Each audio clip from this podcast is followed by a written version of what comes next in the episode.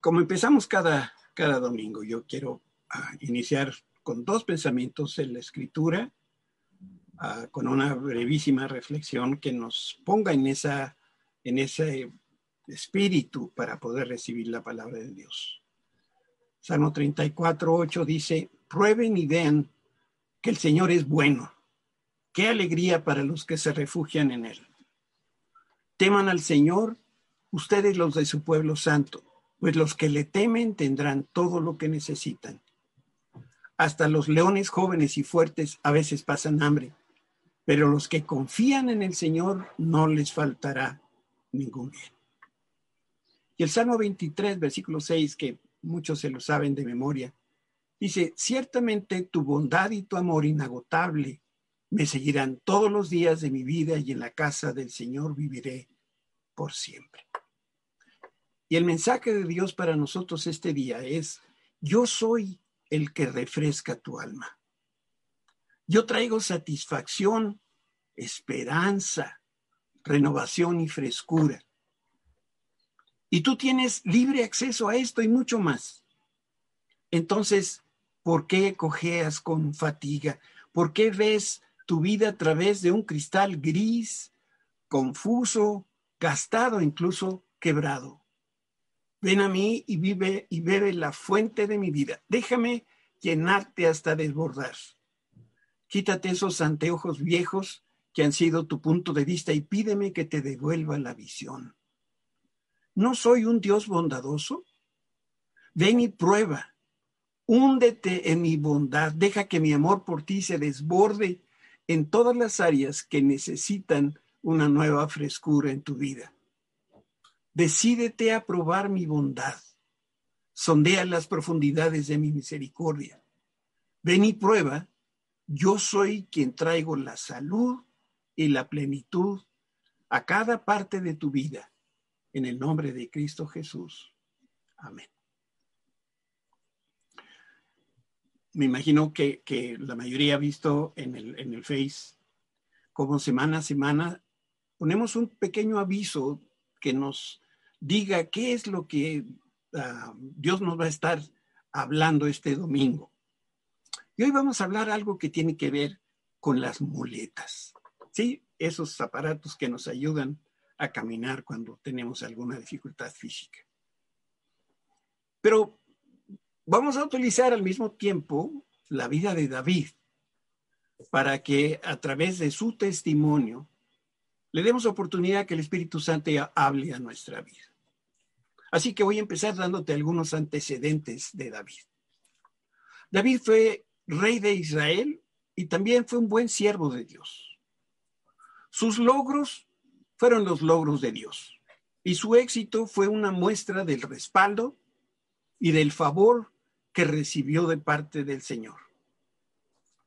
Por decirlo de alguna manera, estudió David en la Universidad de Saúl el rey fue el mejor tutor y maestro que David pudo haber tenido, pero no porque fuera él competente, por el contrario, Saúl fue la peor pesadilla que tuvo David. Al rey no le agradaba en lo más mínimo que el pueblo de Israel admirara a David. Eso se llama celos. Y menos darse cuenta que Dios lo estaba levantando y lo estaba prosperando. Llegó el momento que Saúl ya no pudo contener toda la maldad que había en su interior. Y si yo pudiera de alguna manera describir lo que creo que le estaba pasando a, Saúl, era que tenía como una guerra, pero dentro de él. La Biblia habla de que un espíritu maligno lo atribulaba, lo afligía, y su vida a consecuencia de todo esto era una miseria. Su mente no era clara, por lo tanto, era una mente muy oscura, sospechaba de todos, vivía enojado, inseguro, y ya lo decía yo hace un momentito, y además muy celoso. Y esta condición interna de Saúl fue creciendo hasta que un día ya no se contuvo dentro de él, sino que afloró. Y ese día Saúl atacó físicamente a David y David era el siervo de mayor confianza que Saúl tenía en su reino. Vamos a leer una primera cita en primero de Samuel 18, 10. Al día siguiente, un espíritu atormentador, un espíritu maligno, ¿verdad? De parte de Dios abrumó a Saúl y comenzó a desvariar como un loco en su casa. David tocaba el arpa, tal como lo hacía cada día, pero Saúl tenía una lanza en la mano y de repente se la arrojó a David tratando de clavarlo en la pared. Pero David lo esquivó dos veces, dos intentos de homicidio y David logró esquivarlos. Bueno, a cada instante la presión para David iba aumentando. Era como una bola de nieve que crece en volumen mientras va bajando por la ladera de una montaña. Yo creo que David jamás pensó que Saúl quisiera hacerle daño, ni mucho menos que quisiera matarlo. Y yo me hago esta pregunta, ¿cómo se habrá sentido David? Que el hombre más poderoso del reino lo quisiera hacer alambre de pastor antes de tener alguna actividad militar, David, él era pastor de ovejas, él cuidaba los rebaños de su papá. Y yo pensando en cómo se habrá sentido David, eso me hizo recordar que así me sentí mientras trabajé para uno de los hombres más poderosos de México. Yo sabía que en cualquier momento me mandaba al foso de los leones, o sea, a recursos humanos, a firmar mi renuncia involuntaria. Yo sentía que tenía una pistola en la sien, así es como yo trabajaba. Y así es como creo que se sentía David. No sabemos cómo, cómo se sentía, porque la Biblia no lo expresa, pero lo que sí sabemos, lo sabemos por la misma escritura. Y vamos a leer este otro pasaje, 1 Samuel 18, 12, donde hay un esbozo de sentimiento. Dice, pues eh, Saúl tenía miedo de David porque el Señor estaba con David, pero se había, pero se había apartado de él, se había apartado de Saúl. ¿eh? No, no vayamos a entender chueco, lo vuelvo a leer. Después Saúl tenía miedo de David porque el Señor estaba con David, pero se había apartado de Saúl. Este pasaje de alguna manera es paradójico. La persona que arrojó la lanza estaba atemorizado de la persona que por poco lo atraviesa. Eso no hace sentido. El que tenía el arma tenía miedo del que estaba desarmado. Y por otro lado, todo esto no nos debe de extrañar porque Dios respalda a sus hijos y lo hace a través de el favor de Dios y su protección. Espero que esto te dé ánimo para seguir adelante sin importar lo que estemos viviendo, Dios nos respalda, Dios respalda a sus hijos con su favor y su protección. Y esto es algo que podemos leer en el Deuteronomio, capítulo 28, versículo 10. Entonces, todos los pueblos de la tierra, esto es Dios hablándole a, Moisés, y, el pueblo de Israel viviendo en aquella, en aquella este, estos lugares desiertos por donde iban caminando, dice que todos los pueblos de la tierra verán que sobre ti se invoca el nombre del Señor y tendrán miedo. Los pueblos que, estaban alrededor del el pueblo de Israel en el desierto veían las señales de Dios y eso les daba temor. Temor a Dios y temor al pueblo de Israel.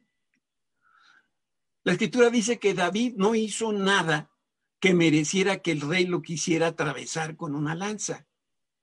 Primero Samuel 18, 14, vamos a leerlo. Y como el Señor lo ayudaba, David tenía éxito en todo lo que hacía. Por eso Saúl tenía miedo de él al ver cómo prosperaba. Igual que los pueblos que no eran el pueblo de Dios tenían miedo del pueblo de Dios, así Saúl tenía miedo de David. David, un siervo de Dios.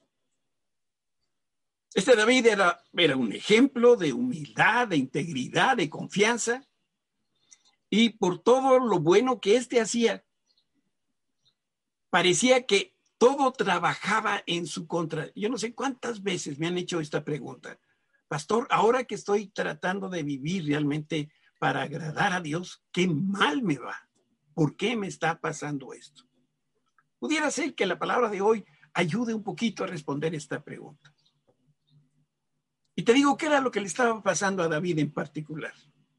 Y es que Dios empezó a quitar una por una todas las muletas que sostenían a David.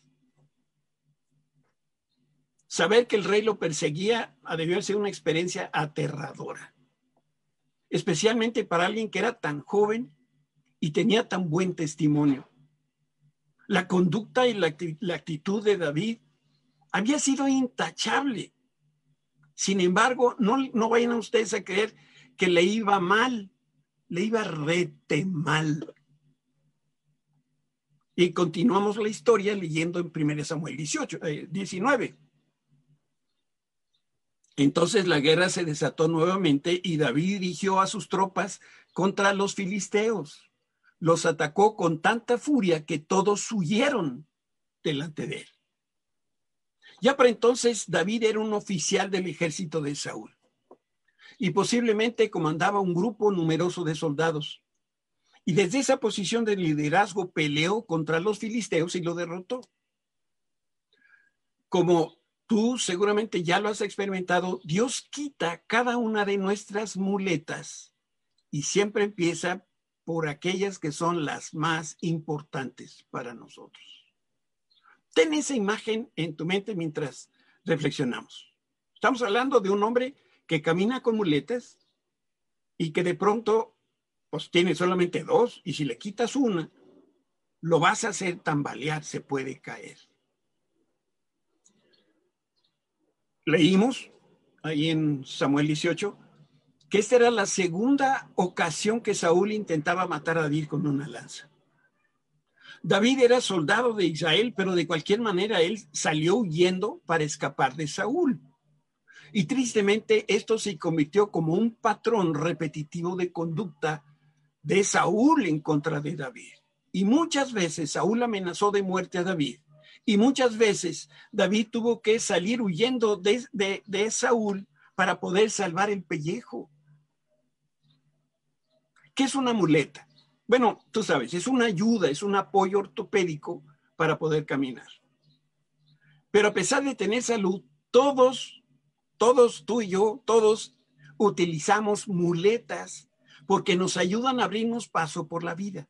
Por ejemplo, el trabajo puede ser mi muleta. Ser doctor me da importancia en un círculo de amigos o con la familia. O tener una casa propia. Puede ser mi muleta porque me da seguridad económica y porque tengo un patrimonio para la vejez. Saben, esto de la casa ah, propia, particularmente para los mexicanos, es tan importante que de pronto muchos descansan en su casa. La que tienen o la que no tienen es igual. Y sueñan con la casa y venden la casa y compran la casa y toda su vida gira alrededor de su casa. Esa es una muleta. Pero si yo pierdo mis muletas, me voy a sentir fracasado y como si estuviera desnudo. Por eso la plática de hoy tiene que ver con perder esta clase de muletas, no las ortopédicas, las otras. Y quiero mencionarte la primera muleta que Dios le quitó a David, y esa fue la muleta de la buena posición. David se incorporó a la milicia.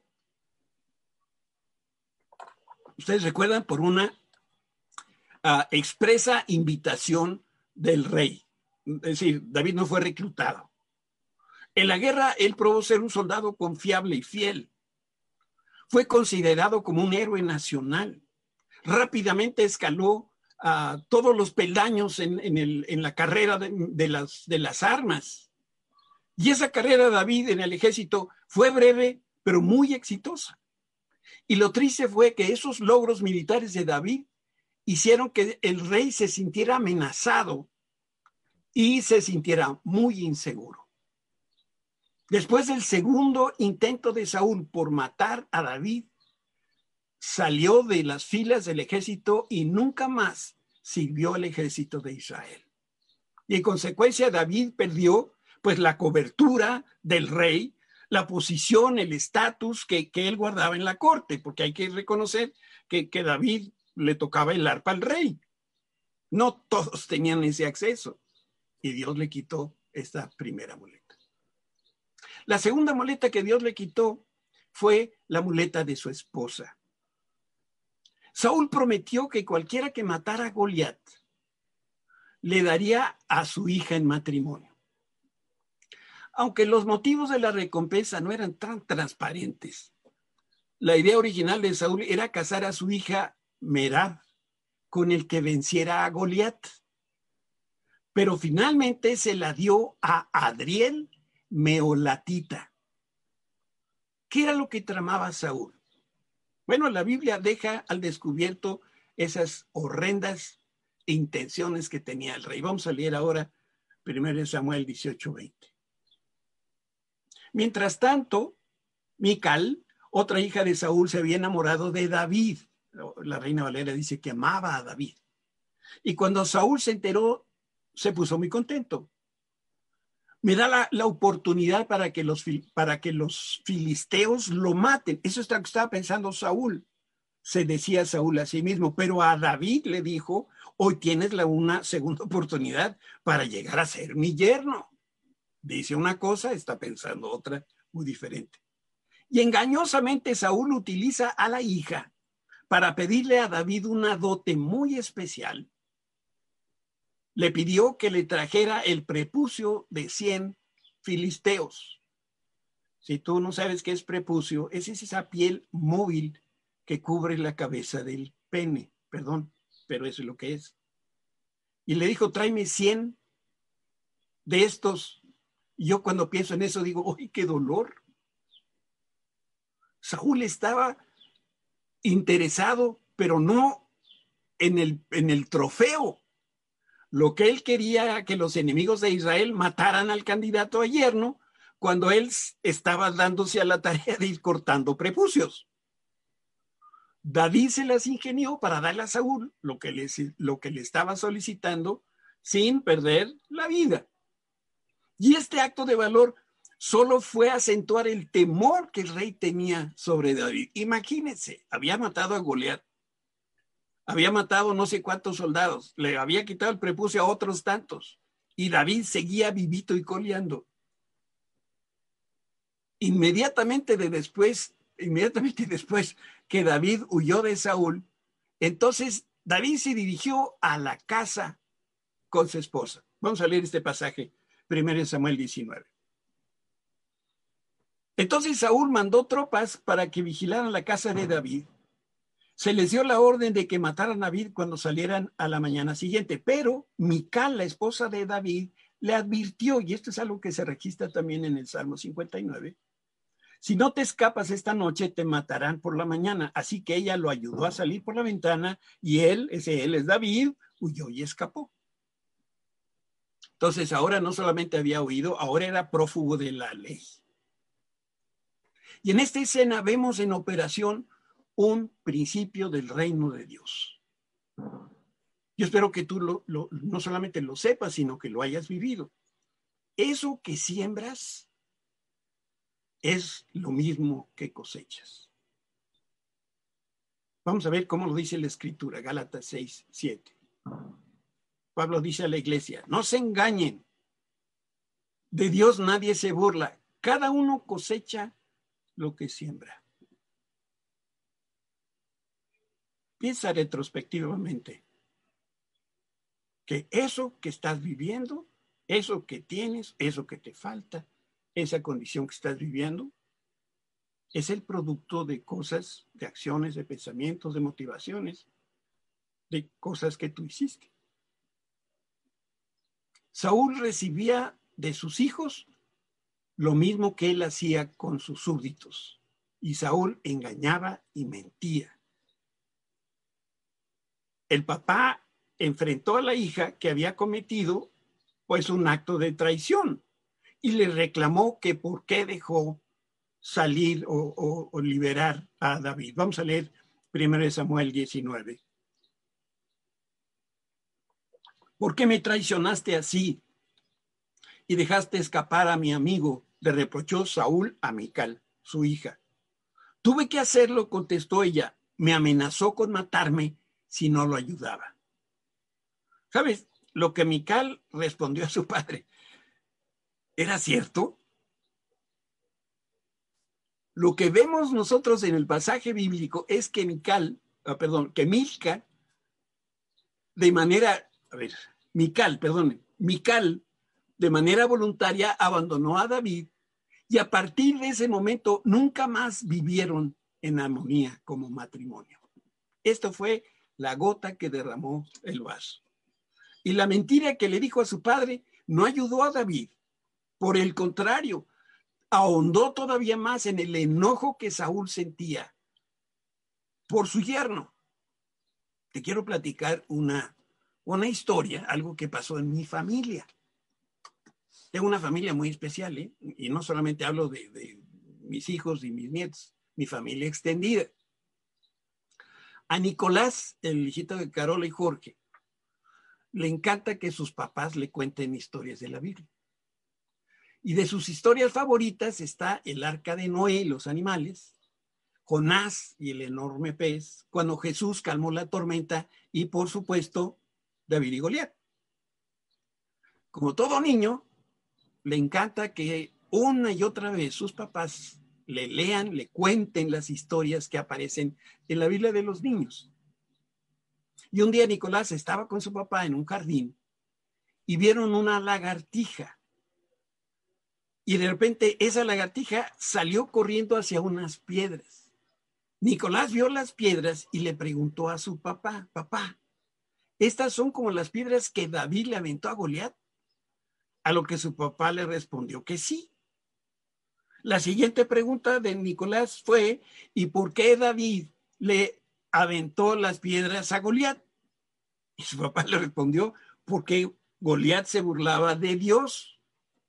Resulta que en ese mismo jardín, pero en otra área, estaba Leti, que es hermana de Susi. David, el esposo de Leti, estaba también Carola, que es la mamá de Nicolás.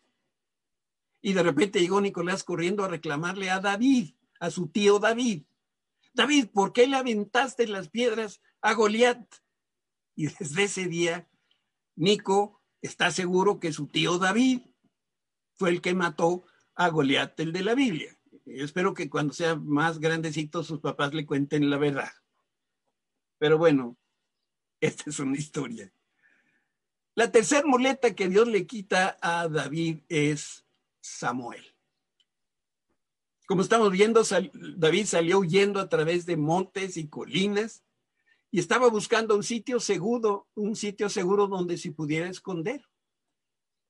Y justo en la hora de su mayor necesidad buscó la persona que lo ungió para, eh, para cuando fue nombrado por Dios como rey. Vamos a leer este pasaje, 1 Samuel 19, 18. Así que David escapó y fue a Ramá para ver a Samuel.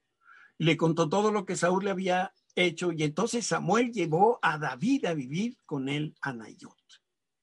¿Por qué a Nayot? Bueno, eh, algunos arqueólogos han encontrado en Nayot ruinas que parecen como conjuntos habitacionales. Quizá nosotros le llamaríamos edificios en condominio. Y es posible que Samuel pensara que él y David se iban a poder esconder del rey en ese como enjambre de viviendas y de personas. David y Samuel salieron juntos, pero también alguien fue con el chisme con Saúl y nuevamente David tuvo que huir. Pero en esta nueva aventura, David perdió a Samuel, una muleta espiritual donde él se recargaba. La cuarta muleta que Dios le quita es su mejor amigo. Estamos viendo cómo de una manera gradual David fue perdiendo una a una todas sus muletas. Lo que humanamente sostenía a David, Dios se lo fue quitando. Y podemos imaginar que con cada muleta menos, David estaba también perdiendo cierta estabilidad emocional. A lo mejor se sentía deprimido, apachurrado por las circunstancias y también por las adversidades que lo golpeaban. David era de carne y hueso. Y sintiendo ese, ese, esa cosa de perder el piso, David clamó angustiado a su mejor amigo. Vamos a leer tres pasajes, uno seguido del otro. Primero, en ese momento David huyó de Nayot a Ramá, de Nayot a Ramá, y encontró a, a Jonatán. Me gusta más en ese sentido la reina Valera que dice, fue a donde estaba Jonatán, no que se encontrara, sino fue donde estaba Jonatán, y le pregunta, ¿qué he hecho? ¿Cuál es mi delito? ¿Cómo ofendí a tu padre para que es, este, para que esté tan decidido a matarme? El siguiente pasaje nos dice cuál fue la respuesta de Jonatán. No es cierto, le dijo Jonatán, no vas a morir. Mi padre siempre me cuenta todo lo que piensa hacer, aún las cosas más pequeñas. Sé que mi padre no me ocultaría algo como eso, sencillamente no es cierto. Y el tercer pasaje es la respuesta de David a Jonatán. Entonces David hizo un juramento delante de Jonatán y le dijo, tu padre sabe perfectamente bien acerca de nuestra amistad, por lo tanto se dijo a sí mismo, no le diré nada a Jonatán para que lastimarlo pero te juro que estoy a solo un paso de la muerte. Te lo juro por el Señor y por tu propia alma.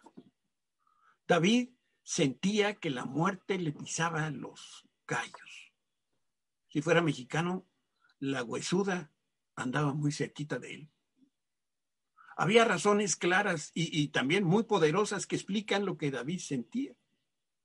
Y por su lado, Saúl tenía un solo pensamiento en mente y ese era matar a David. Eso no cambiaba. Por eso Jonatán y David se pusieron de acuerdo y decidieron enfrentar la amenaza. Y esto es lo que sigue en la historia, primera de Samuel 20:42, que vamos a leer.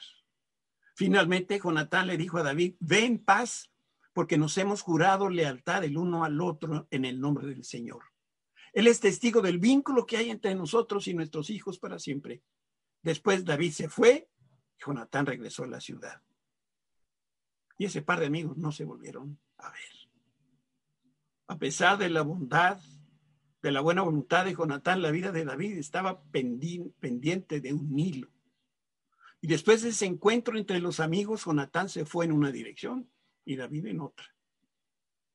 Sin duda, todo esto que estamos narrando aquí fue un tiempo muy difícil, de varios años, donde Dios le quitó la posición, la esposa, a Samuel y ahora a su mejor amigo.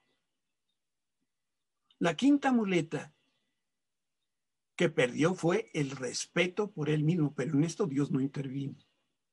David perdió el respeto por sí mismo.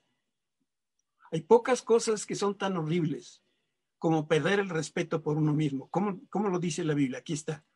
1 Samuel 21, 10. Aquel mismo día, David siguió huyendo de Saúl y fue a presentarse a Aquís, el rey de Gat. Bueno, resulta extraño que David fuera precisamente a Gat. Esta era la ciudad capital de los enemigos de Israel. Era meterse en, en la boca del lobo. Gat era el centro de inteligencia del enemigo, era como el pentágono de los filisteos. Y como les digo, peor que entrar a la boca del lobo, David fue al campamento del rey de los enemigos de Israel. ¿Y saben a quién fue a buscar? Al jefe de Goliat. ¿Cómo se le ocurrió esto? Al llegar al campamento enemigo, obvio, ¿verdad? Sucede lo que vamos a leer aquí 1 Samuel 21:11. Pero a los oficiales de Aquis no les agradaba que David estuviera allí. ¿No es este David el rey de la tierra? Preguntaron. ¿No es este a quien el pueblo honra con, con danza y canta? Saúl mató a sus miles y David a sus diez miles. Y yo cuando repasaba esta historia decía, ¿qué hacía David en Gat? había perdido un tornillo, de, de plano había perdido la brújula. No hacía ningún sentido que David fuera Gat. Pero después de llegar a Gat, lo que hizo fue todavía peor. Y ahora vamos a leer un pasaje, pero yo quiero que imagines la escena. 1 Samuel 21, 12. Y David puso en su corazón estas palabras, es decir, David tomó muy en cuenta las burlas y los comentarios de los soldados de los enemigos. No se narra en este pasaje, pero eso fue lo que pasó cuando llegó a, a, Gat. Se burlaron de él y esas burlas le pegaron fuerte a, a David Y tuvo gran temor de Aquís, rey de Gad, y cambió su manera de comportarse delante de ellos y se fingió loco entre ellos y escribía en las paredes de las puertas y dejaba correr la saliva por su barba. Se le salía la baba. David, el más grande héroe de Israel, el ungido de Dios fingiendo demencia. Todo indica que David había llegado al fondo del abismo de su propia tragedia. Te voy a mostrar en un cuadro, de forma sintética, cómo, cómo sucede, es como una espiral concéntrica. Te vamos a poner un cuadro aquí. Sin duda, cuando perdemos las muletas que nos sostienen, se daña nuestra personalidad y se trastorna la manera como pensamos. Después, cambiamos pensamientos sanos por pensamientos torcidos y sin darnos cuenta empezamos a perder la visión de la verdad. Y esta condición es como un pozo profundo de donde solamente Dios nos puede sacar. Dice el Salmo 103, el Señor rescata nuestra vida del hoyo y de la muerte. No tengo ninguna duda que Dios tiene un extraordinario sentido del humor. En medio de esta situación tan triste, y en vez de permitir que la tragedia se hiciera más grande y más profunda, ocurrió otro evento. Vamos a leerlo, 1 Samuel 21. Finalmente el rey Aquis le dijo a sus hombres, tienen que traerme a un loco ya tenemos suficientes de ellos aquí. Otra de las versiones dice, ¿acaso me hacen falta locos que me han traído a este para que haga locuras en mi propia casa? ¿Por qué habría de permitir que alguien como él sea huésped en mi casa? En la corte filistea, lo que está diciendo el pasaje, había bastantes trastornados y el rey no necesitaba otro. La respuesta inicial del rey fue deshacerse de David, pero fíjate, sin hacerle daño y claro, sin hacerle caso. Yo en este evento veo dos, veo dos enseñanzas, no sé si estarás tú de acuerdo conmigo. En todo momento nosotros podemos descansar porque el Señor nunca nos abandona, ni cuando vamos a la, boca del lobo. Y la segunda cosa, y creo que es más importante, Dios siempre tiene cuidado de nosotros y en especial nos protege de nuestras propias locuras. Déjame recapitular. David tuvo una posición digna y la perdió. David tuvo una esposa y la perdió. David tuvo un papá espiritual y lo perdió. David tuvo un amigo íntimo y lo perdió. David tuvo respeto por él mismo y lo perdió. Y finalmente David se quedó sin las muletas que humanamente lo sostenían. Aunque David vivió hace muchos años, creo que nosotros nos podemos identificar con él y con su, situación. Cuando éramos niños nos recargábamos o nos apoyábamos en nuestros padres, quizá después en nuestros maestros. Más adelante nos sentimos seguros por haber encontrado esposa, o por habernos titulado, o por haber alcanzado éxitos profesionales, o por tener una casa propia, o por haber acumulado mucho dinero. Pero quiero decirte de parte del Señor que todas estas cosas solamente son muletas. Si de repente nosotros nos quedamos sin ella, sentimos que vamos a caer. Pero es peor si nosotros quisiéramos depender de estas muletas, porque entonces eso efectivamente nos haría hundir. Yo sé que algunos se está preguntando, ¿y esto de las muletas de David, qué tiene que ver conmigo? ¿Qué tiene que ver con mi vida? Déjame que te responda. Cualquier cosa que impida que tú obedezcas a Dios. Cualquier cosa que impida que tú ames a Jesús de una manera total y absoluta. Cualquier cosa que impida responder a tu llamado, ese llamado que Dios te está haciendo. Todo eso es una muleta en tu vida. Y lo que Dios quiere que hagas en esta hora es que tires al suelo todas esas muletas, porque si no las haces, si no haces eso, Dios te las va a tirar a ti. Si tú obedeces y tiras todas tus muletas de forma voluntaria, Dios te va a cambiar. Te va a convertir en la persona que Él quiere que seas. Y entonces vas a ser como David.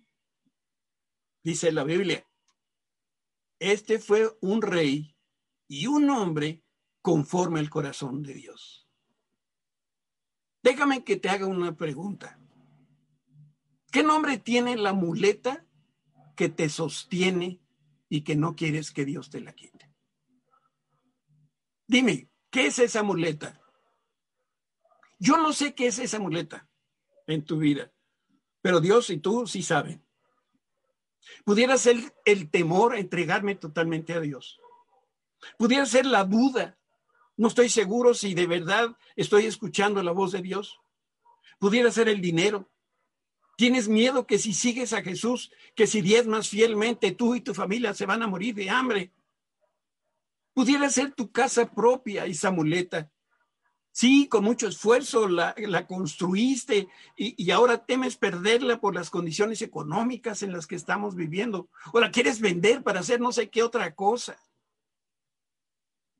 Pudiera ser el novio que tienes o el que no tienes, que no te deja buscar a Dios de manera genuina.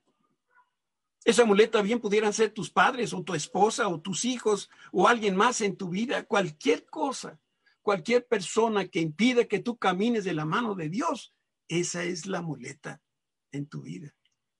Esto es pura física. Dios quiere caminar de la mano contigo. El problema es que traes dos muletas. No se puede. Por eso el Señor te está diciendo, tira al suelo tus muletas. Esas muletas no son más que un espejismo que viene de Satanás. Durante mucho tiempo tú has confiado más en tus muletas que en Dios.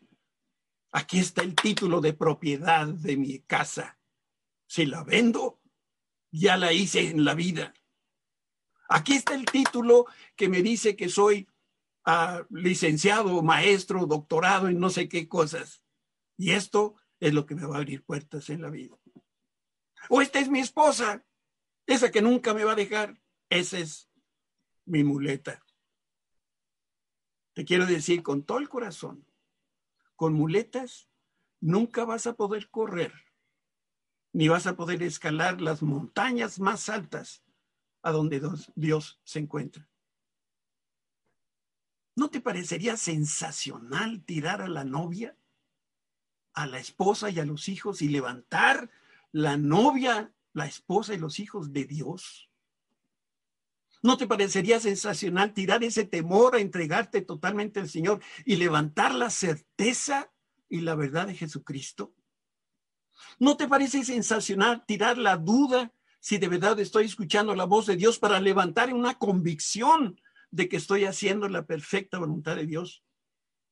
¿No te parece sensacional tener el dinero que tengo o el que no tengo para que Dios levante el trabajo que Dios quiere para mí para ti, para tu familia.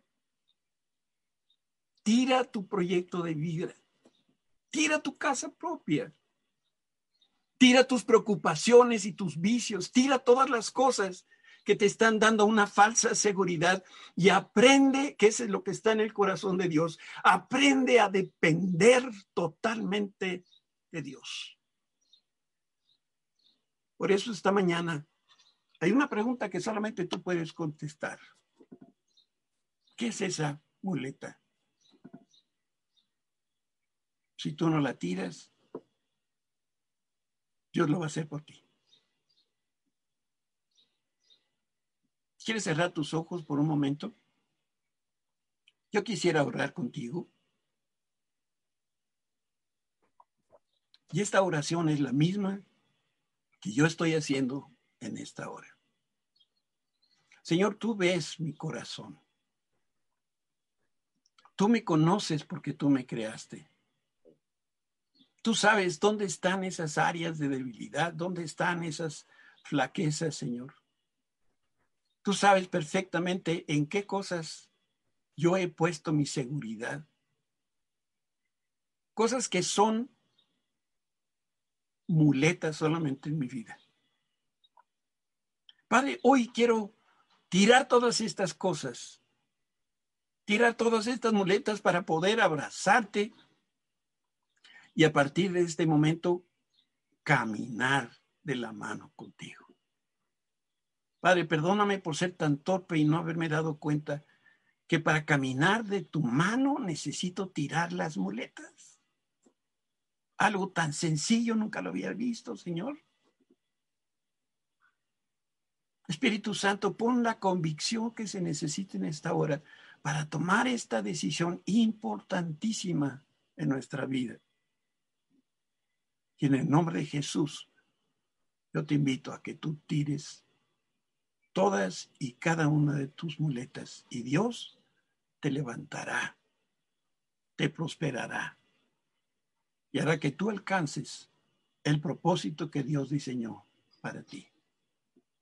En el nombre de Cristo Jesús.